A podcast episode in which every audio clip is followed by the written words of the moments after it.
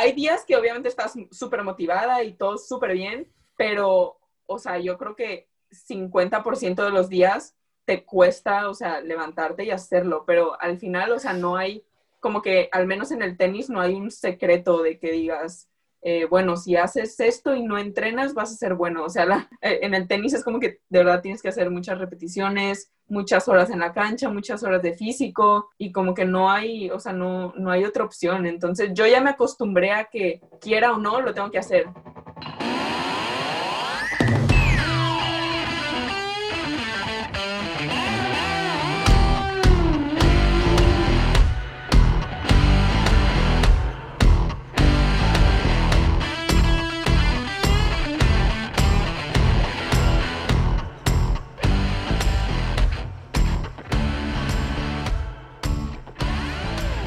Bienvenida, Super Rena Sarasúa. ¿Cómo estás? Bienvenida a Cómodo en Incómodo. Hola, gracias por invitarme. Muy bien, la verdad, muy contenta de estar en tu podcast. Qué bueno, oye, qué chido que nos diste chance porque estás en un hotel, pero de todos modos, pues te rifaste por la banda. Sí, la verdad que tienen que estar, bueno, tienes que estar agradecido porque no se lo hago a muchas personas, así que aprovecha tu momento muchas gracias, lo voy a aprovechar al 100. Oye, le voy a platicar a la bandita cómo nos conocimos. Porque ok. Antes. Pero solo cuenta las cosas buenas. Antes es que no hay cosas malas. Yo antes era tu fan no, number one. Me acuerdo que de que cuando teníamos que como 16, 17 era de que no mames, van a venir las tenistas y todos. ¡ah! Nos volvíamos locos porque iban a venir al mundial y no sé qué. Y ya Miranda, saludos a Miranda que obviamente está escuchando, pues nos presentó. Yo era tu fan number one, pero no me pelaste. ¿Qué, qué mentiroso? Claro que sí. O sea, ustedes fueron, sí. No, no digas mentiras. Me acuerdo, o sea, todo lo que dijiste muy bien, estoy de acuerdo, pero eso de que no, me acuerdo que estábamos en la pista de atletismo y Miranda nos presentó con ustedes y, y no sé, iba un amigo tuyo, dos amigos creo y los saludamos y súper bien y luego ya nunca nos invitaron a cenar, entonces pues nunca, o sea, ya nunca. no podían, es que no podían porque la neta las tenían súper cuidadas y estaban de que con los tenistas así guapísimos, altos, mamados de Rusia y así. O sea, no había... Ay, no se compara con ustedes, con la guapura de los mexicanos, nada que ver.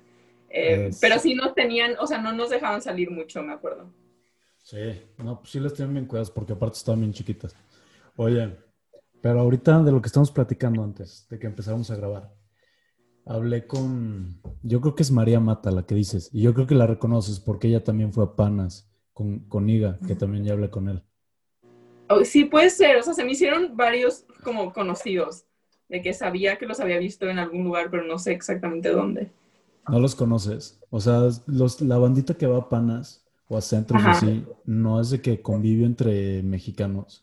O sea, sí, pero como que conviven más, como tipo los de fútbol, pues con su equipo, los de básquet con su equipo y así. Y si te saludas, o sea, si ves a un mexicano es de que, pues, hola, pero ya, o sea, tampoco es que te quedas ahí a platicar o así. Entonces, no, no mucho. Ya, está cada quien en su pedo. Sí, siento, o sea, siento que también como que queremos socializar con gente de otros países también, o sea, no es como que vamos a la cena y decimos, bueno, nos vamos a sentar con los mexicanos, ¿sabes? O sea, pues aprovechas un poquito a, al menos a conocer a alguien de otro lugar. Claro, sí, pues sí, sí me imagino. Oye, ¿y por qué estás en un hotel? Porque me dijiste que estás, estás viviendo ahorita en Palm Beach y según yo estás ahí ahorita, ¿por qué estás en un hotel? Eh, no, o sea, sí estaba en Palm Beach, pero hay como tres torneos que faltan del año y uno de esos es en Atlanta y entonces vine y estoy jugando aquí esta semana. Eh, y, o sea, me fue muy bien, califiqué y gané un partido, eh, pero hoy perdí contra una que juega muy bien.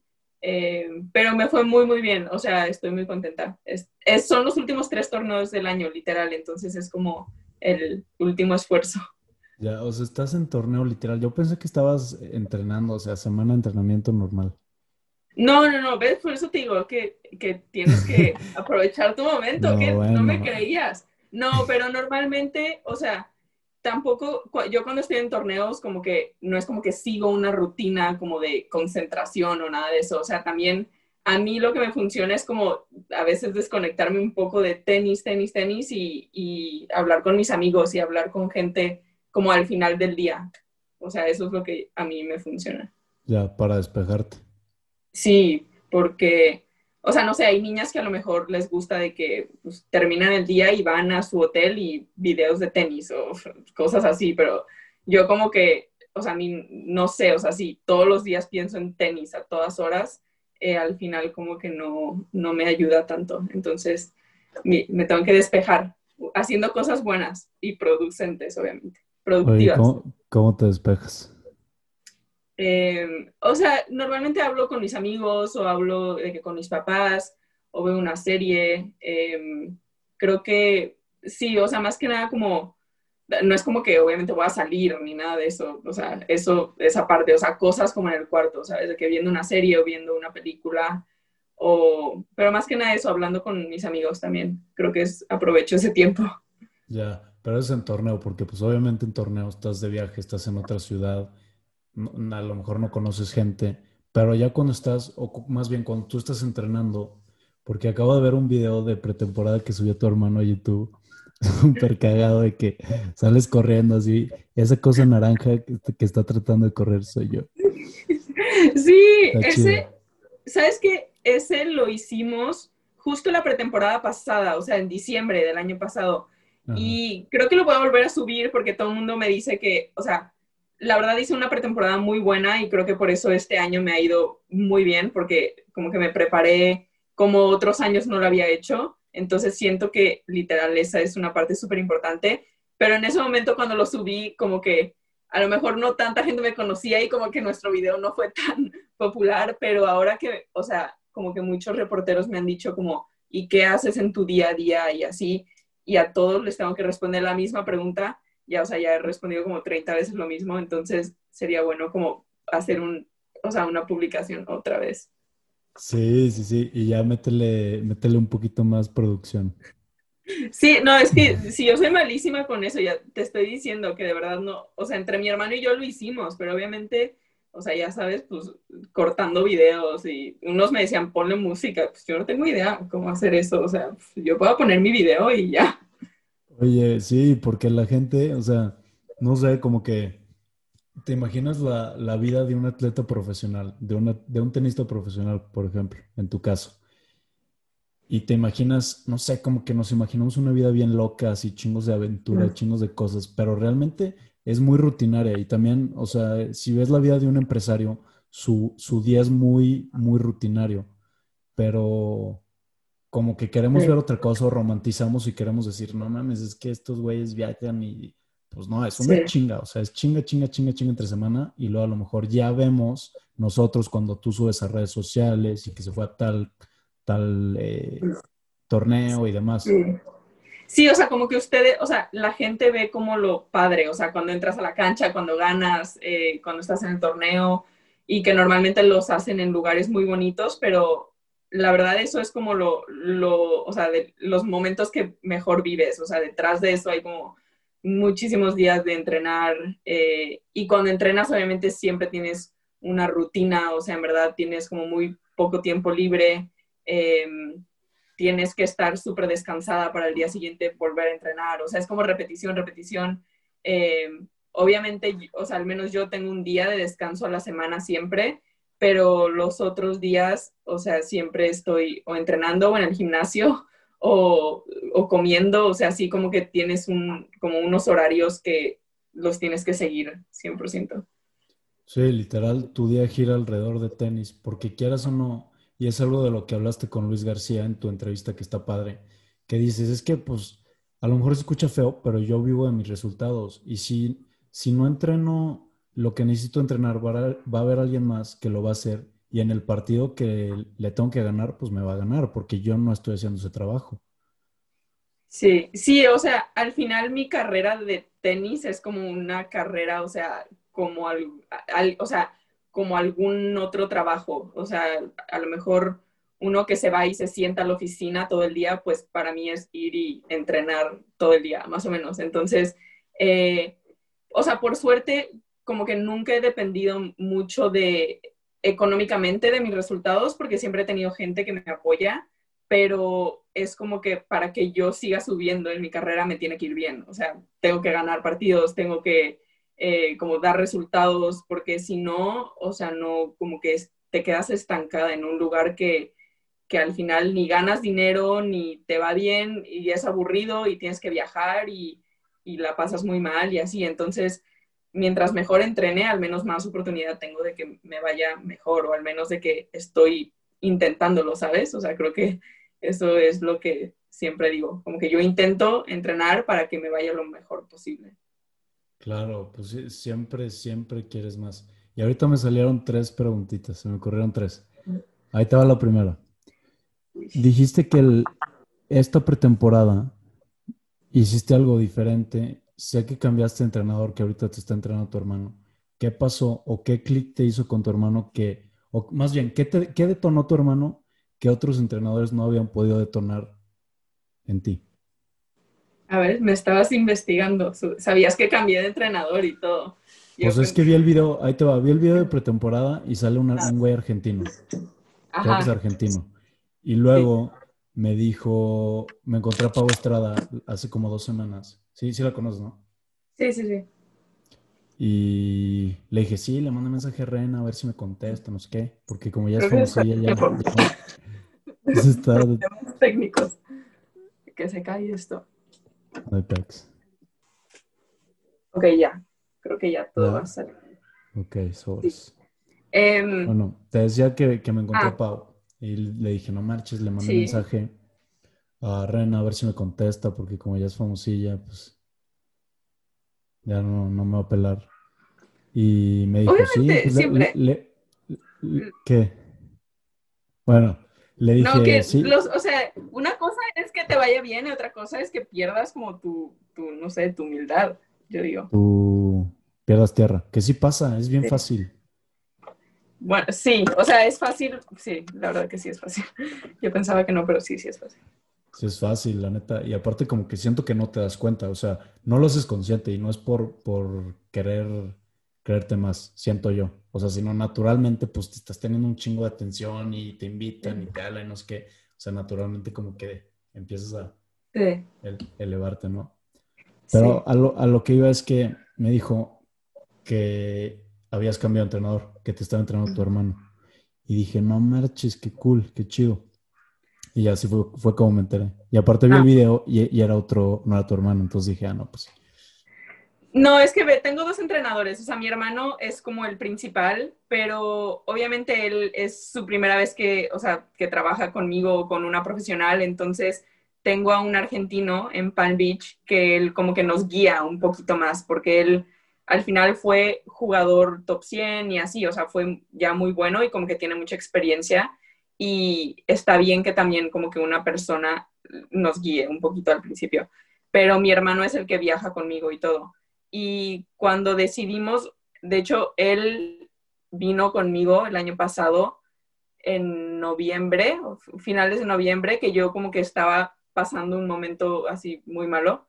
Y él vino conmigo y me dijo que, o sea, que si yo le daba la oportunidad, él me podía ayudar eh, y que no perdía nada en intentar, ¿sabes? Yo sé que siempre como que la relación es, o sea, puede ser complicada, sobre todo porque al final es como tu familia, ¿sabes? entonces puede haber como problemas o, discusiones y así.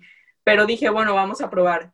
Y desde la pretemporada eh, y todo lo que va de este año, las cosas han salido muy bien. O sea, creo que todo lo que, o sea, más allá del tenis, al final seguimos siendo hermanos y creo que no mezclamos las cosas que pasan adentro de la cancha a lo que es, somos en la vida real. O sea, como él me dice, como que siempre vas a seguir siendo mi hermana. Y yo, o sea, obviamente él es mi coach, pero primero es mi hermano, entonces primero tengo que respetar como hermano y después solamente confiar en que él obviamente va a querer lo mejor de mí cada día. Entonces creo que, em, o sea, él me, aportó, me ha aportado muchísimas cosas y son como pequeños detalles que, que va a aportar, o sea, en el tenis son como muy cosas muy chiquitas, no tenísticamente, pero creo que mentalmente es en lo que más me ha ayudado. Ya. O sea, la, la relación, el tener como esa cercanía con tu entrenador, sientes que te hizo ese, que te dio como ese pequeño boost que te ha hecho tener mejores resultados. Sí, o sea, definitivamente creo que el poder hablar con, con, alguien y poder contarle a mi hermano, o sea, literal, cómo me siento cada día, es lo que más me ha ayudado. O sea, al final teniendo un entrenador, como que nunca le, o sea, es muy difícil confiar 100% en todo. Entonces, eh, a mi hermano le, le cuento y si algún día no estoy bien, pues tú sabes cómo somos las mujeres, que a veces estamos bien, a veces no tan bien y, y a veces de muy mal humor. Entonces, mi hermano me ha ayudado en lo, o sea, se ha aguantado mis mal humores hasta ahorita. Y está cabrón porque, oye, ¿qué tienes? Nada. Nada. ¿Qué te pasa? Para, ti, para ti, ajá, y para atinarle está cabrón y es un pedo. Es un pedo. Oye, pero también está, o sea, el llevar esa relación está bien cabrón, siento yo, porque siento que es como trabajar con tu esposa o trabajar con tu novia. O sea, en papel a lo mejor está fácil decir de que no, pues es que somos hermanos y saliendo a la cancha ya nos olvidamos de todo, pero está cabrón, ¿estás de acuerdo? Sí, no, no es fácil, o sea, así te lo pongo, la verdad no es fácil, pero, pero hemos como buscado la solución de que funcione lo mejor posible hasta ahorita. Qué chido, es que chido, está ahí contigo ahorita. Sí, o sea, es lo que pasó, sabes que ahorita que fui a Europa y que estuve jugando allá, o sea, en, París y así, como ahora con lo del virus, de verdad no puedes hacer nada más que estar o en tu cuarto o en las canchas. Y estuvimos, fuimos como seis semanas y estuvimos, o sea, todos los días juntos de que en el cuarto 24 horas, o sea, en la cancha, ahí, o sea, yo dije, si pasamos esto, de verdad ya podemos estar toda la vida juntos, porque no podía, o sea, no podíamos estar ni con gente porque no te dejan, o sea, tienes que estar como alejado así de todos y pues no salías a cenar, cenas en el cuarto y pues cenaba con mi hermano, desayunaba con mi hermano, comía con mi hermano, o sea, todo, todo. Y creo que, o sea, al final no, no nos peleamos ni un día, no la pasamos súper bien. Eh, y fueron seis semanas, o sea, seis semanas estando ahí literal en un cuarto y jugando, que es muy duro, porque normalmente, o sea, en un torneo normal como que puedes salir a cenar o de última te ves con algunas amigas tenistas y sales a cenar con ellas, o sea, eh, no siempre tienes que ir a cenar con tu equipo, ¿me entiendes? O sea, sí, como que eh, ahí las tenistas sí son un poquito más abiertas y, y, también les gusta despejarse en ese sentido, pero ahora con todas las restricciones no, no puedes hacer nada. Oye, ¿cómo fue el torneo en COVID?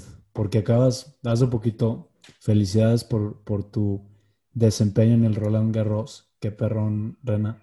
Pero ¿cómo estuvo el torneo? O sea, la logística, siento que, de que cada, antes de cada partido te checan, te hacen pruebas o no sé cómo está la onda y sin público está raro. Sí, eh, no, no, la verdad estaba como muy incómodo todo. Primero, pues tienes que ponerte el eh, tapabocas todo el día, que es que yo no sé si la gente puede, pero yo como que no respiro normal, o sea, a mí no me entra aire yo como que me voy ahogando, pero te juro que hay mucha gente que no se queja, o sea, se lo pone y feliz todo el día con el tapabocas.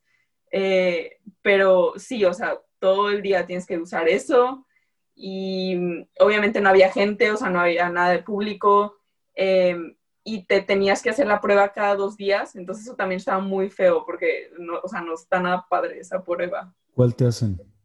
La de la, nariz. La, sí, y no, no, para mí en París, de verdad, muy agresivos. O sea, yo no sé qué les pasaba a los franceses, pero de verdad que todos salían llorando, o sea, pero lágrimas, de que entrabas al cuartito y ya veías al que salía antes y pues llorando. Entonces imagínate, pues ya entrabas asustadísima. Eh, eso fue lo peor, o sea, lo de la prueba. Y, y después lo otro, al final era normal, o sea, los vestidores los podías usar, eh, el club, las canchas, todo, o sea, todo eso sí, normal, pero eso de la prueba creo que era lo, lo de la prueba y lo de que te tienes que quedar en el hotel como un poquito encerrado y que no te dejan salir, porque ponían a tres policías en la puerta para que no salieras. Sí, porque pues también es lo chido de los torneos y del estar dando el rol y de ver a gente que ya conocías o conocer gente nueva, cenar. O sea, obviamente no te vas de peda, pero pues convives con gente que está ahí o no sé si acabando el torneo se van de pedo. No, no nos malinfluenciarías. Mira, si tú vinieras, seguro que me malinfluenciarías, me dirías, me dirías que saliera.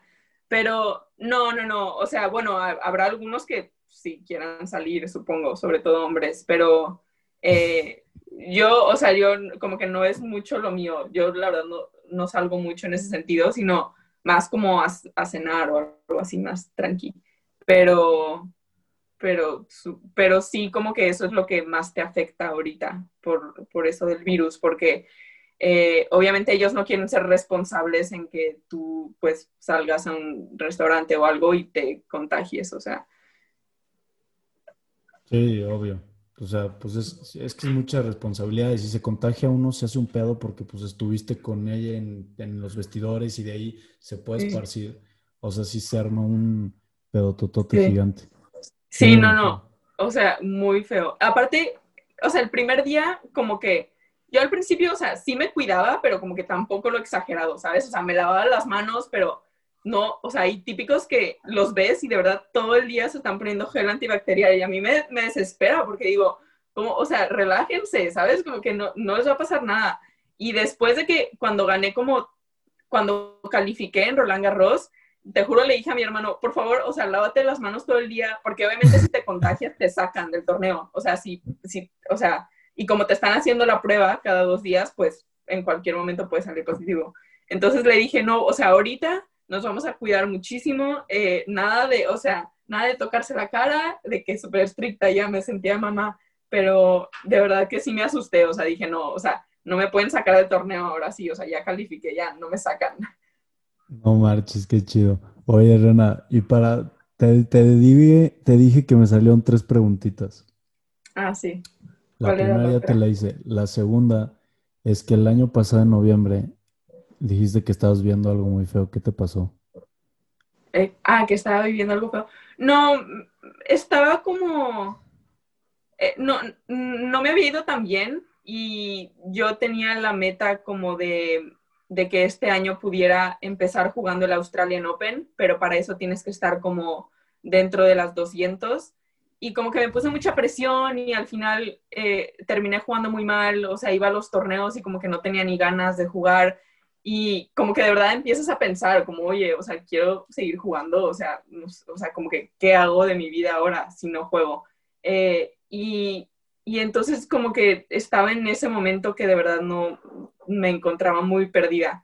Y, y también era como muy difícil hablarlo, o sea, no, no, sabía a quién decírselo, o sea, no sé, o sea, no, de verdad como que no, no sabía cómo sacarlo de mí, ¿sabes? Entonces, cuando mi hermano vino conmigo, eh, fue como un, un, alivio porque al menos le pude contar mi, cómo me sentía mi situación, pero no es que estuviera pasando algo malo en mi vida, sino era más, pues, eso, como la presión que estaba sintiendo en ese momento. Como cuestionarte de que, pues, a lo mejor no ves resultados y te cuestionas de que, híjole, o sea, neta sí, sí, voy por aquí o neta sí estoy hecha para esto. Y me imagino que sientes la presión, como dices, de tu familia, tu hermano, gente que te apoya, que siempre te ha apoyado de que, güey, pues llegué hasta aquí y les voy a salir con que ya no. Sí. No sí, no, eso sentiste cuando no lo querías platicar. Sí. No, y aparte, por ejemplo, estaba con Nike y Nike me dejó, o sea, me dijo de que no, eh, si no estás dentro de las 200, o sea, ya no tienes patrocinio. Me dejó Nike eh, de raquetas como que, o sea, algunos o sea, como que al final, aquí en el tenis, o sea, si eres si tienes buen ranking, puedes tener todo, pero de verdad, si no tienes buen ranking, o sea, no tienes nada. Es como mucho la diferencia. Entonces, en ese momento, o sea, Nike me dejó y yo había estado con Nike como tres años.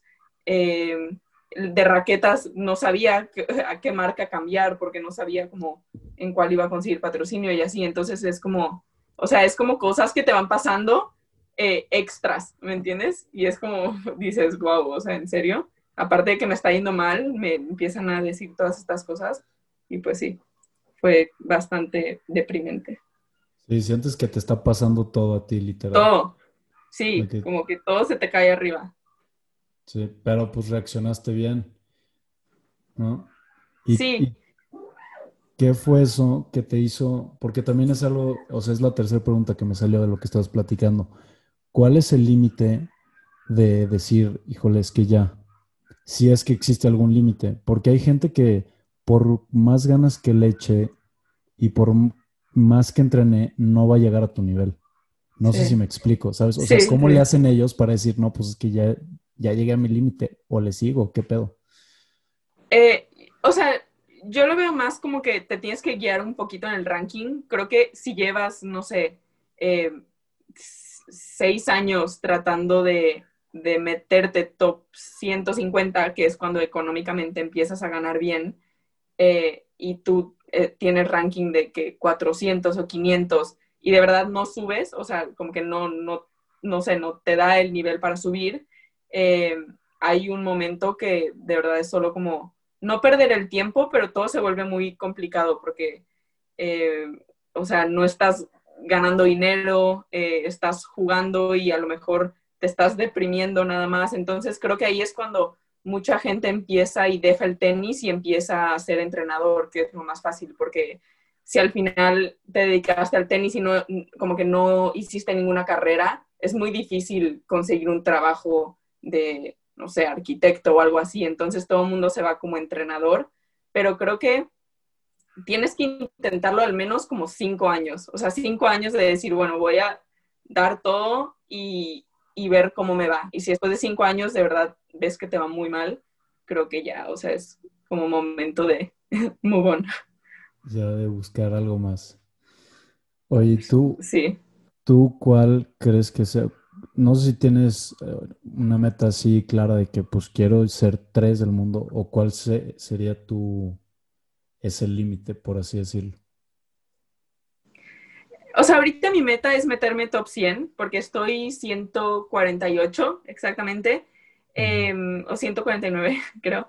Pero, o sea, obviamente se escucha súper cerca, pero no es tan cerca porque tengo que ganar torneos grandes y me tiene que ir muy bien y todo eso. Pero creo que, o sea, cuando eres tenista profesional, lo primero que quieres es meterte top 100. Entonces, creo que por eso es lo más duro ahorita, lo que me, o sea, lo que me sigue para mí, porque voy a tener que, eh, o sea, hay muchas otras que también quieren lo mismo que yo, o sea, estar top 100. Entonces va a estar súper duro, pero no es nada fácil. O sea, al final creo que hay, imagínate, hay millones de niñas jugando tenis y solo 100 pueden ser las primeras 100. Entonces, o sea, duro va a ser, obviamente. Pero creo que voy por el camino correcto y creo que es tener mucha paciencia, o sea, no, no ponerme esa presión de decir, no, ya, mañana tengo que estar top 100, sino como dejar que eh, los resultados me ayuden un poco para eso. Y bueno, seguir, seguir un poco como en el camino que vengo, que creo que lo vengo haciendo bien. Sí, que es algo que dice el, el, ex, entrenador de Rafa Nadal, que vio una entrevistilla, que dice eso de ti, que, que ya estás cerca y cuando estás cerca y te empiezas a dar cuenta que neta estás cerca, es cuando te empiezas a motivar porque dices, güey, no estoy tan lejos, neta no me falta tanto. Y ya lo, como que empiezas a ver, o sea, no lo ves tan lejos antes de que no mames, está lejísimo, pero ya como que estás ahí y es cuando te empiezas a motivar. Y creo que eso fue lo que dijo, que si, si le da paciencia y si sigue haciendo lo que está haciendo, va a llegar. Sí, no, sí, o sea, un momento, o sea, si me preguntas esto hace un año, yo lo veía lejísimos, o sea, sí, obviamente te lo pones como meta, pero es como, uff, bueno, pues a ver si pasa en unos años. Pero ahorita yo creo que es una o dos semanas buenas que tenga y de verdad que, o sea, o sea, literal es eso, una o dos semanas que me vaya bien y, ya estaría top 100. Eh, y obviamente una vez que estás top 100, pues ya ahí es como que, bueno, ahora quiero estar entre las mejores 50 y así te vas poniendo como un poco de metas cortas. O sea, al menos a mí me gusta ponerme metas como que se pueden alcanzar, porque si te digo, quiero ser el número uno, pues ahorita es un poco difícil, pero eso ya que, o sea, en unos años, seguramente, ojalá. Claro, ojalá. Y sí, porque muchas veces nos ponemos metas, por ejemplo, si no corro un kilómetro y te digo, mañana quiero correr un maratón, empiezo a correr y no corro ni cinco, me voy a agüitar y voy a decir, no mames, soy una mierda para correr, pero realmente no, o sea, es como irte poniendo cositas a corto plazo que sabes que puedes hacer, que sean un poquito difíciles, pero que sabes que lo puedes hacer, porque si no lo puedes hacer, te vas a agüitar y vas a decir, no mames, ¿qué es esto? Ya no quiero jugar. Sí, o sea, sí, exacto, es como, o sea, haz de cuenta tú, si nunca has corrido y mañana dices, no, pues voy a correr 15 kilómetros, pues obviamente al, kilómetro 5 te vas a deprimir y vas a decir, no, pues no, no voy a llegar nunca, o sea, no sé, siento que es un poco, poco a poco, en todo. Claro. Oye, Rena, y como tenista mexicana o como atleta en general, porque pues los mexicanos creo que casi todos los deportistas la viven igual, menos los futbolistas a lo mejor. Pero como deportista mexicano, ¿qué tan difícil es vivir de tu arte económicamente? Me refiero. O sea, ¿qué tan difícil es llegar a ese punto en el que ya puedes tú ser independiente y vivir del deporte?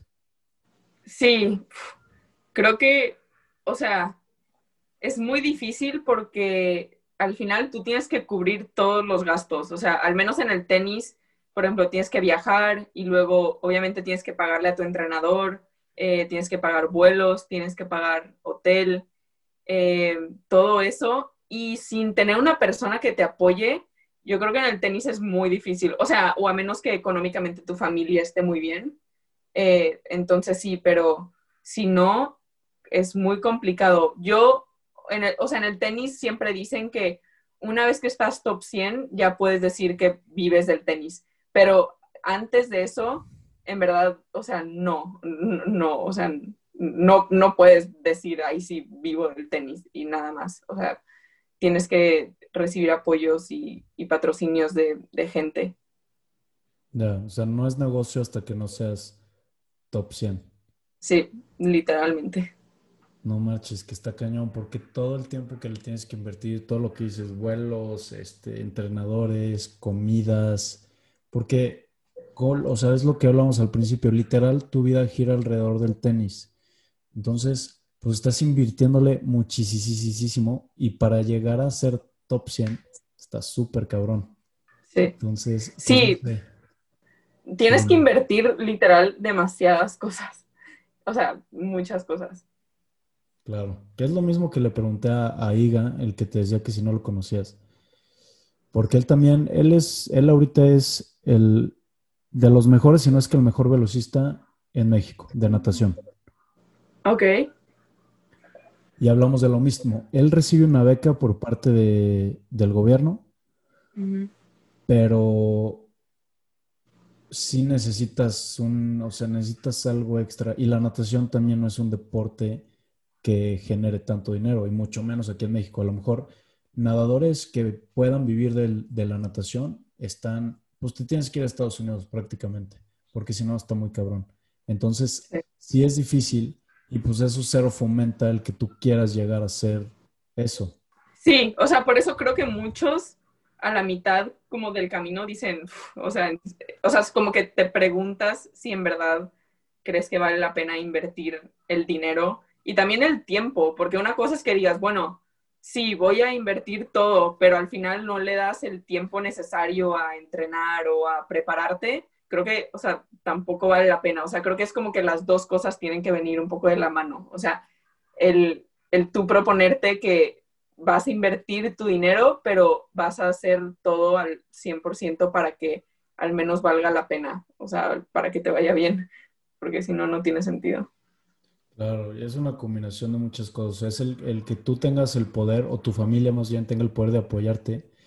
Y porque, por ejemplo, a ti, también vi un video que sale tu mamá hablando de que nada, pues es que ¿qué onda con que Reina no va a la universidad? No sé qué, y platica de todas las universidades que cuando tú eras top 30 de junior, que te empezaron a llover eh, ofertas de universidad, pero a llover. Y te dieron a ti el poder de decisión, decisión de decir, ¿sabes qué? Yo no voy a estudiar, yo voy esto full. Y si a mí me preguntas, o sea, si a mí me preguntabas eso a mis 18 años, obviamente yo decía, no mames, yo no voy a estudiar ni de pedo, pero yo no tenía o sea, una carrera ya como fija como tú. Sí, no, no, eso fue de mis momentos más difíciles. O sea, de que en verdad tienes que decidir algo y, y como que irte con esa decisión y no arrepentirte, porque yo por un momento o sea, lo pensé y dije, bueno, a lo mejor si ya me están ofreciendo de universidades buenas, pues a lo mejor voy a ir y voy a, no sé, disfrutar y jugar en equipo y todo eso, pero como que por otro lado siempre dices, o sea, yo quiero ser profesional, quiero al menos intentarlo. Entonces, creo que ahí mis papás me ayudaron mucho porque ellos me dijeron que ellos me podían apoyar económicamente y que ellos iban, o sea, a apoyar mi decisión, que lo que yo quisiera iba a ser la correcta y no me presionaron para irme a college o no me presionaron para irme profesional. Y creo que al final pues la decisión la tuve que tomar yo, o sea, y, y al principio los primeros meses sí me costaba un poquito, como que decía, uy, a lo mejor y no fue la mejor opción. O a lo mejor como que nunca voy a vivir esa experiencia de la universidad y así, o sea, sí tuve como mis preocupaciones, pero eh, ya después dije, bueno, ya, o sea, no, no, me puedo quedar llorando y pensando lo que hubiera hecho o lo que hubiera pasado y, y, ya lo olvidé, pero sí, fue una decisión muy difícil, de las más difíciles de mi vida, yo creo. No, Marchi, imagino, porque aparte tienes 18 años, ¿sabes? O sea, no tienes la madurez sí, exacto. que tienes ahorita. Sí, o sea, en ese, o sea, como que yo no, no podía tomar una decisión para, para mí, decir, sí, mi carrera va a ser esto. O sea, no, yo, yo no sabía nada, yo solo sabía jugar. Y ya, entonces dije, pues me voy a jugar porque estudiar no, no toca ahorita. Sí, o sea, si, si te hubiera tocado mala fortuna de que no, pues ya no se da nada bien lo del tenis, hubieras regresado el tiempo, si hubieras volteado para atrás y hubieras dicho, no mames, la cagué horrible.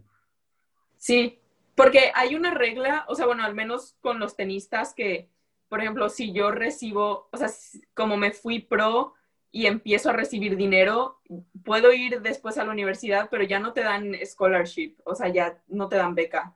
Eh, tienes que pagar tú, entonces eso también es otra cosa que, que, o sea, como que si decides algo, lo tienes que hacer al 100% porque después, o sea, imagínate, creo que pagar una escuela, o sea, sí es bastante cara y pagar todo y los dormitorios y todo eso, y va a ser un rollo. Entonces, eh, sí, esa es una regla que, que siempre ha sido, no ha sido fácil. Oye, ¿por qué no?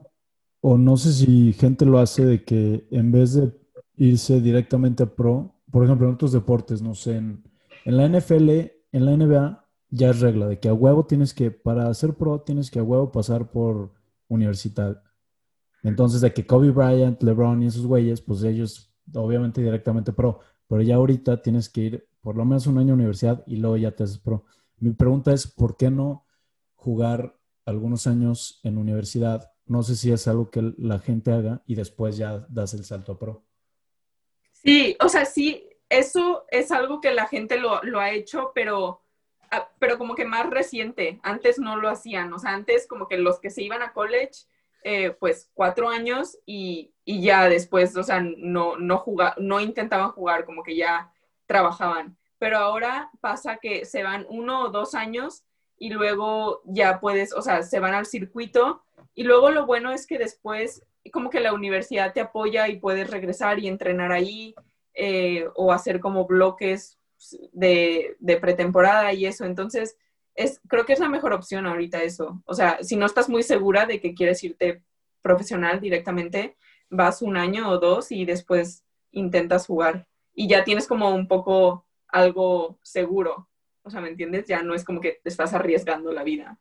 Claro, que también es lo que se me hizo bien cañón, porque pues al momento de tomar esas decisiones, siento que mucha gente cercana a ti quiere meter su cuchara y quiere, híjole, Rena, es que, pues, lo que está seguro es que estudia algo y ya después, si quieres hacerte pro, pues ya tienes a ese colchoncito seguro. Que me imagino que varias gente te intentó meter ahí su.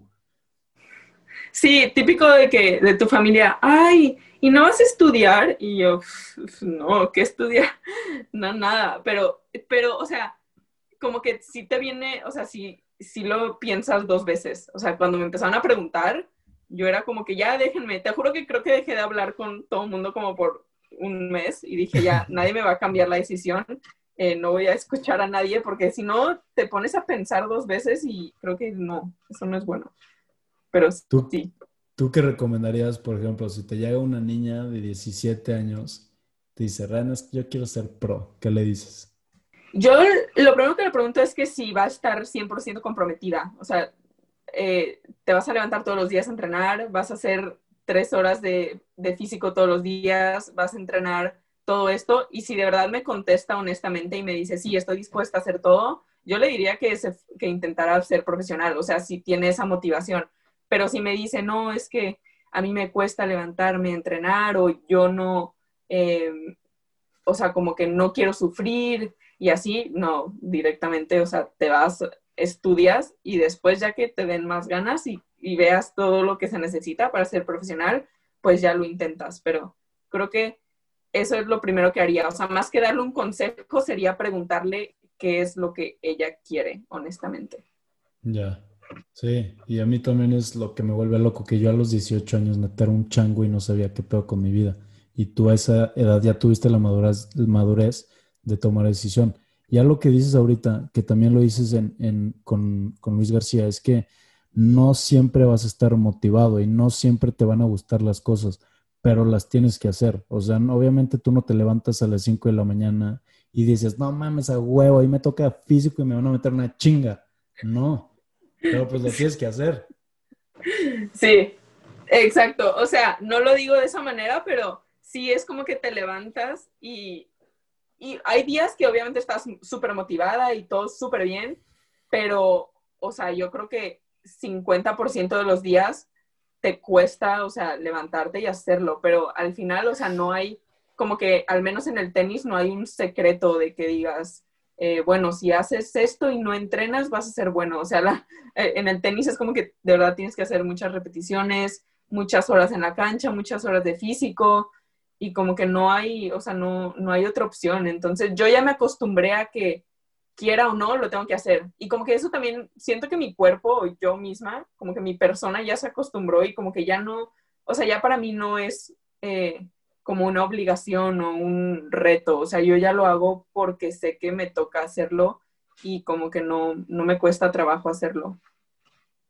Claro, yo creo mucho en eso que dices, en que no siempre vas a estar motivado y es, siento que es lo mismo para la vida, para tu trabajo, para tu salud, para tu relación, porque pues a tu pareja va a haber días que vas a decir, este güey o esta niña me tiene hasta la madre, pero pues ahí ya no es, no es que la vas a amar con muchísima intensidad todos los días, sino que le tienes que echar ganas y no es porque, pues es que no estoy motivado hoy, no, es que estás comprometido con la relación o con tu trabajo, con lo que sea.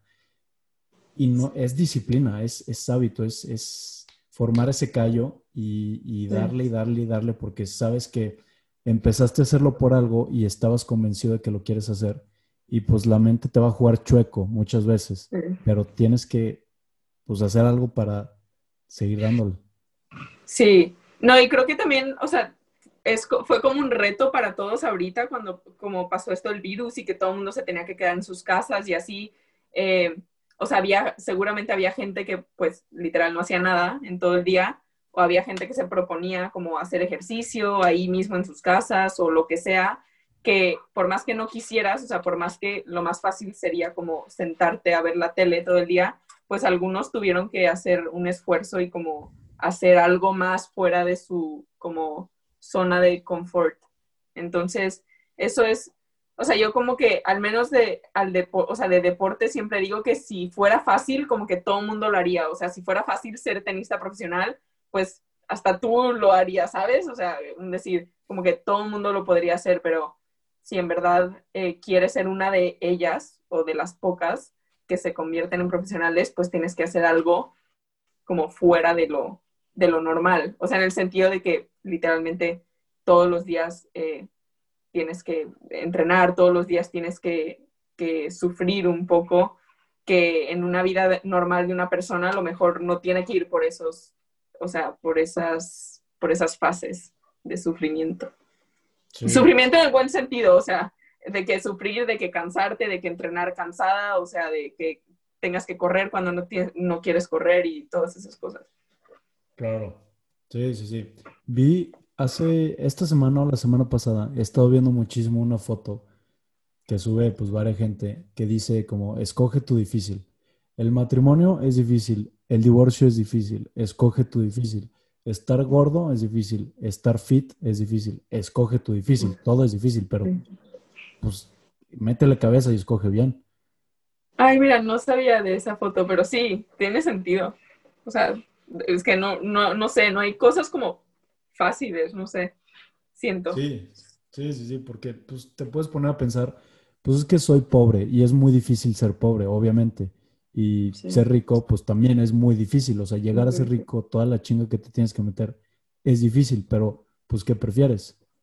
Sí, sí, exacto. O sea, como que algo, o sea, algo que quieres nunca va a ser fácil, ¿sabes?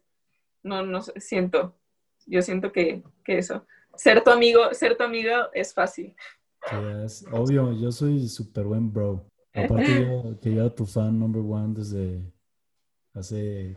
Pero ya no me has invitado a San Luis. O bueno, ¿sabes qué deberías de organizar? Que hagan un torneo ahí, iría. Ok, un torneo chido, grande. Sí, que sí, o sea, un torneo de lo que sea y te lo juro, voy. A mí me encanta ir a México y jugar en México. Neta. Sí, o sea... Veniste, el, último torneo que viniste fue al Acapulco, ¿no? sí, sí, en Acapulco, creo. Sí, este año, sí. Y ahí fue cuando ya como que después de eso se paró todo. Ya. No marches, también un video ahí súper cagado. es que no mames, Renan. O sea, neta, te toqué no tienes una idea, así cabrón. De que me metí así todo videos, así, de entrevistas. Hay un video súper cagado que sales en el Open de Acapulco y salen, no mames, o sea, no es pedo 20 micrófonos y tú así, de que todos los... así cagadísimo, y todos te empiezan a gritar. Y dije, híjole, como que no, siento que no te encantan los medios, pero no te sientes incómoda, ¿sabes? Es que ese día me enojé mucho porque, porque haz de cuenta que ese día, o sea, normalmente, creo, sí fue en Acapulco esa vez, normalmente yo voy, o sea, vas a una sala y tienes eh, ahí la ¿cómo se dice? La press conference, o sea, la conferencia de prensa. Y de repente ese día, no sé por qué, como que todos se metieron al, o sea, ahí en donde están los jugadores. Entonces yo no entendía nada, yo no sabía por qué había tantas personas, o sea, de verdad no estaba entendiendo qué pasaba. Y después me dijeron que porque como jugaba dobles, no iba a tener tiempo de ir al, cuartito para la conferencia de prensa y que pues todos los periodistas vinieron. Entonces, de verdad que fue muy estresante, porque aparte yo venía saliendo del partido y es como que estás un poco con la adrenalina. Y pues yo, te juro que creo que ni entendí ninguna pregunta, yo no sé ni qué contesté esa vez, pero... No, sí contestaste bien, te estaban bombardeando, así que todos querían hablar al mismo tiempo, pero te veías, en ese momento yo te noté incómoda. Sí. De que toda la gente así, es que aparte, me, no sé si viste, pero me ponía el micrófono demasiado y yo como que ya no me podía hacer más para atrás porque estaba la pared. Entonces como que yo, ¿sabes?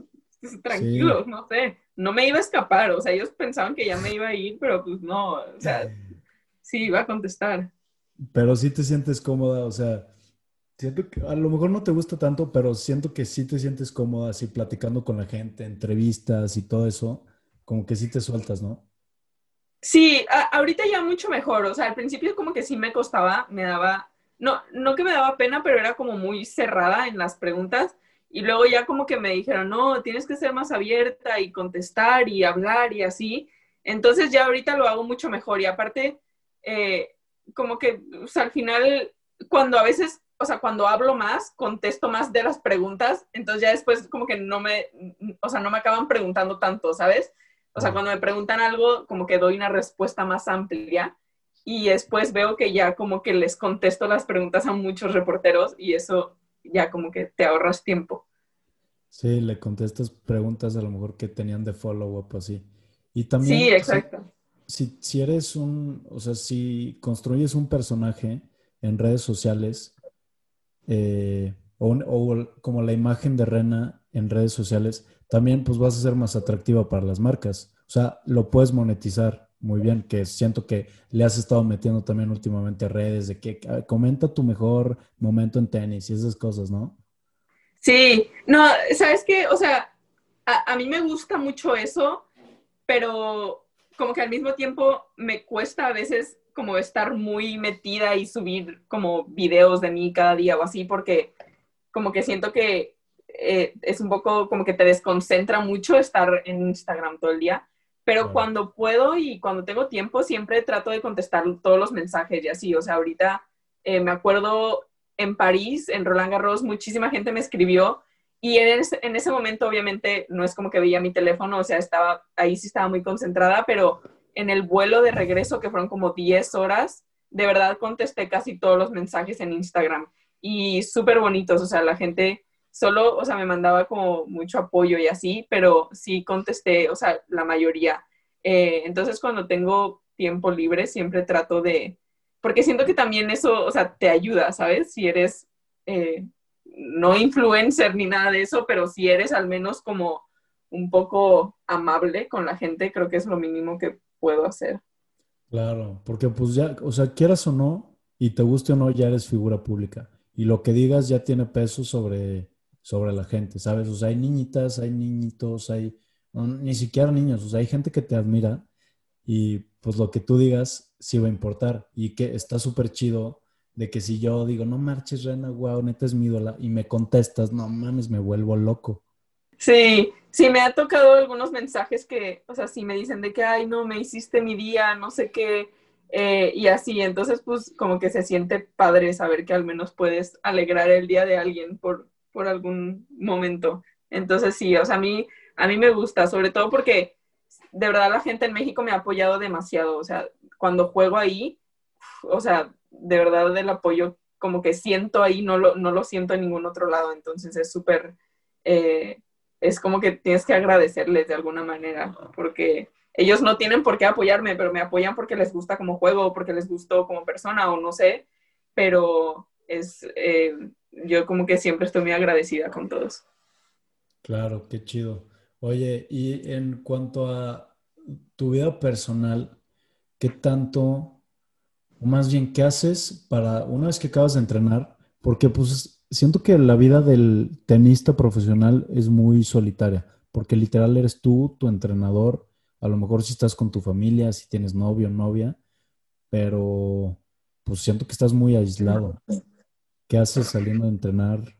¿Qué show? Sí, sí, no es fácil, o sea, no, como que no es fácil tampoco las relaciones porque al final yo viajo siempre, entonces eh, no quiero que, no quiero que algo, o sea, como que por culpa de mi novio o lo que sea, como que me afecte perder un partido así, ¿sabes? Siento que eso es algo que ya tendré tiempo en un futuro para eso.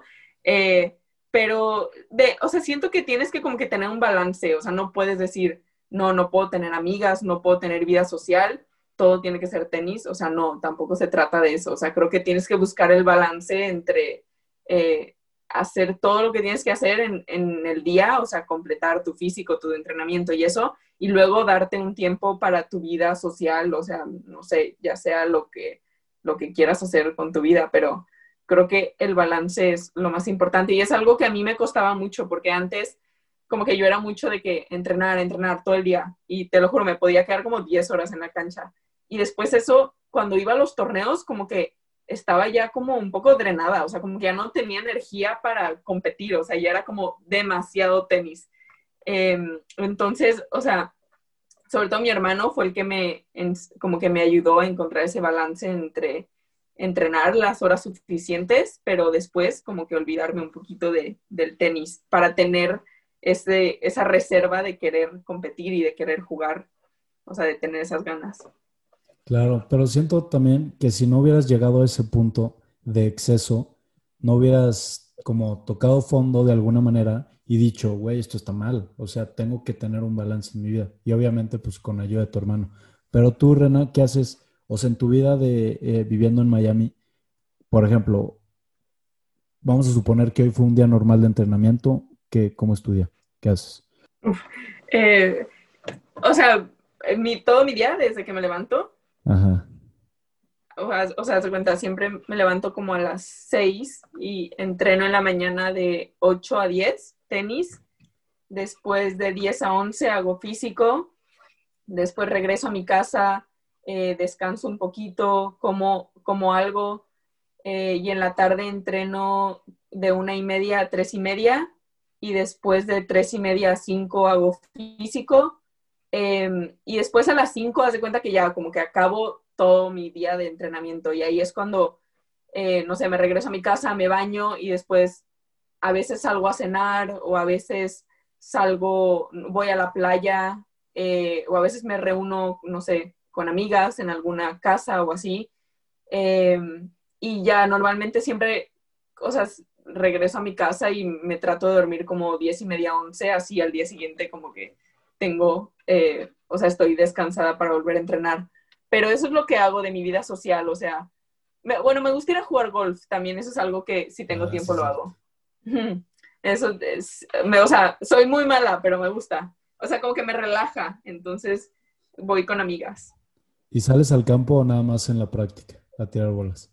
No, a practicar hasta que pueda tirar alguna bien, una decente al menos. Pero, o sea, ya, de verdad que ya, ya voy mejorando, pero, o sea, no soy nada buena. Pero es algo que me gusta. Sí, el golf es mucho. Yo jugué un rato, jugué como dos, tres años. La verdad no era bueno, pero pues está padre. Porque pues, te lleva todo el día, estás con tus cuates, estás echando cheve, estás echando cotorreo. La verdad está padre.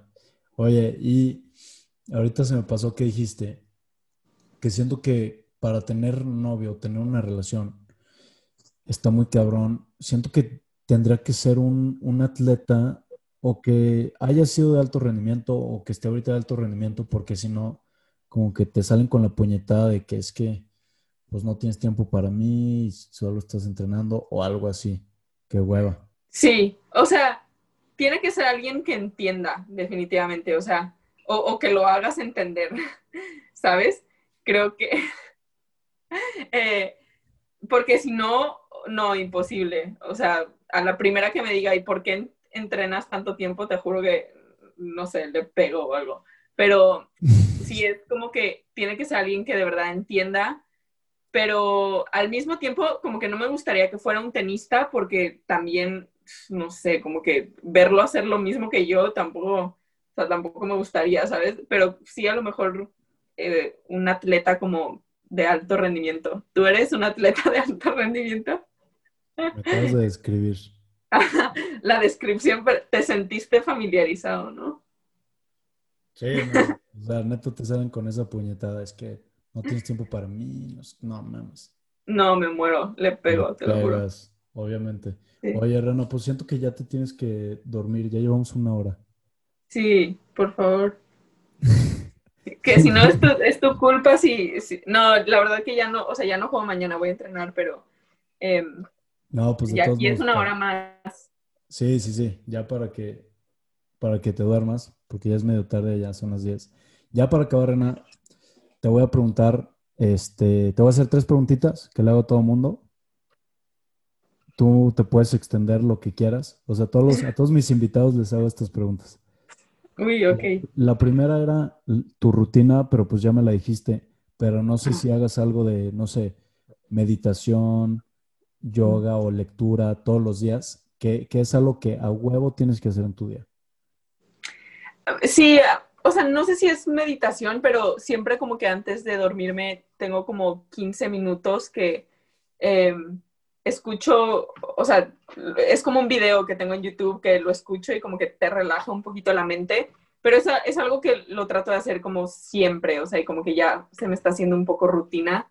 Eh, es solo como para descansar la mente, no sé, me siento, me siento aquí la, la super coach de meditación, pero no sé, o sea, es algo que, que me ha ayudado mucho. Ok.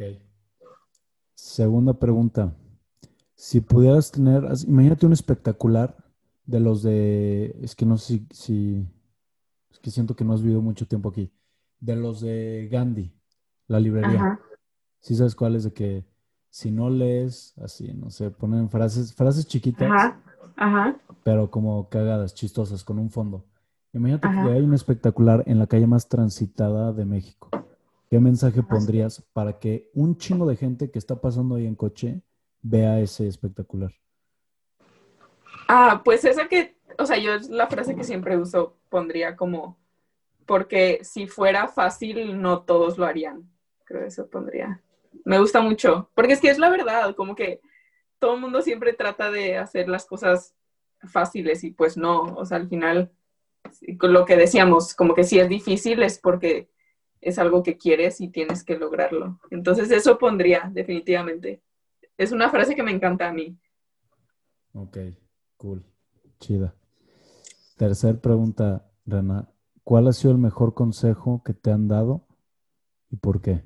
Em, ah, el mejor consejo que me dieron fue que mis resultados no dependen de mi, o sea, no pueden cambiar mi persona. Creo que por un momento yo sentía que cuando perdía, como que yo como persona era menos, o sea, me sentía menos, de verdad, como que no me tenía confianza. Y después mi entrenador, uno de mis entrenadores me dijo que, que no, o sea, que yo primero soy una persona y luego soy una tenista, una atleta. Entonces, cuando logré entender eso, eh, me ayudó muchísimo. Es un consejo que me hubiera gustado que me lo dieran muchos años atrás, o sea, cuando empecé, eh, porque fue algo como reciente y desde que lo entendí me, me ha sacado de muchas situaciones feas o tristes. Chido, está, está muy padre ese consejo. Estoy súper de acuerdo, está chido. Ahora, cuarta pregunta.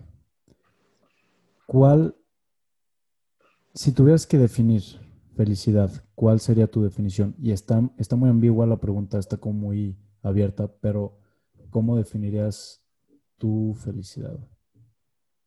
Mi felicidad, creo que la defino en, o sea, en cada día poder hacer como lo que me gusta un poco. O sea, creo que, em, o sea, en el día a lo mejor haces algunas cosas que no te gustan, pero el que siempre hagas algo que al menos como que te saque una sonrisa, creo que es súper importante, pero no sé exactamente, o sea, qué sería, ¿sabes? Como que, eh, o a lo mejor para mí sería como siempre estar en contacto con mi familia, creo que eso sería algo que, que pondría como felicidad, porque sin eso yo creo que yo la verdad no sería feliz.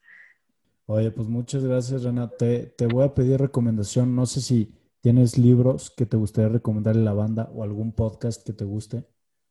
Sí, me gusta mucho el de Lorena Ochoa. Lo leí, el de la golfista, no manches, me encantó. O sea, por más que es golf y es obviamente un deporte diferente, pero como todo lo que dice y las experiencias y todo eso me, me gustó muchísimo.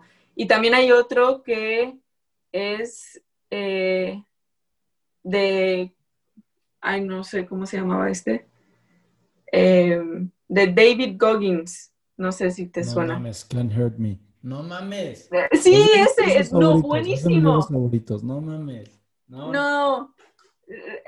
Buenísimo, ¿no? Está otro pedo, ese güey es el reto que voy a hacer el fin de semana. No sé si este, a ti también te mandé el mensaje, te spamé, así todos mis mis contactos de WhatsApp. Es de ese güey, ese güey lo inventó. Es, ¿cómo se llama el libro? Can't Hurt Me, ¿no? Algo así. Sí, no, no sabes, o sea, lo leí y como que lo quería volver a leer, pero dije, no, ya, estoy muy emocionada con este. Es que de verdad es un crack, no sé. No, no mames, está loco. Me encanta lo que dice que cuando piensas que neta ya no puedes, estás a tu 40%. O sea, cuando yo leía todo lo que él ponía, de verdad que yo decía, o sea, al día siguiente era que iba a la cancha y yo decía, no, no, no estoy cansada, no sé qué, me super motivé ahí sola. Sí, sí, sí. No, hombre, chidísimo. Qué chido libro, eh.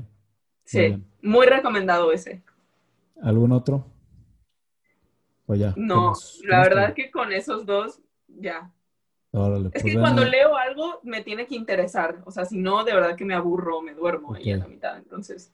Ya, no, bueno, muy bueno es. El otro no lo he leído, pero lo voy a agregar a mi lista. Oye, pues muchas gracias, Rana. Te mando un gran abrazo también a tu hermano, ahí me lo saludas. Y gracias a la bandita que está escuchando. ¿Dónde te puede encontrar la gente, Rana, para que te sigan? En Instagram, Rena Sarazúa o bueno, en Facebook no lo uso mucho, mejor solo Instagram. Ahí me pueden seguir. Órale, pues, pues muchísimas gracias, Rana. Este, la pasando cool y ahí nos estamos hablando. Gracias.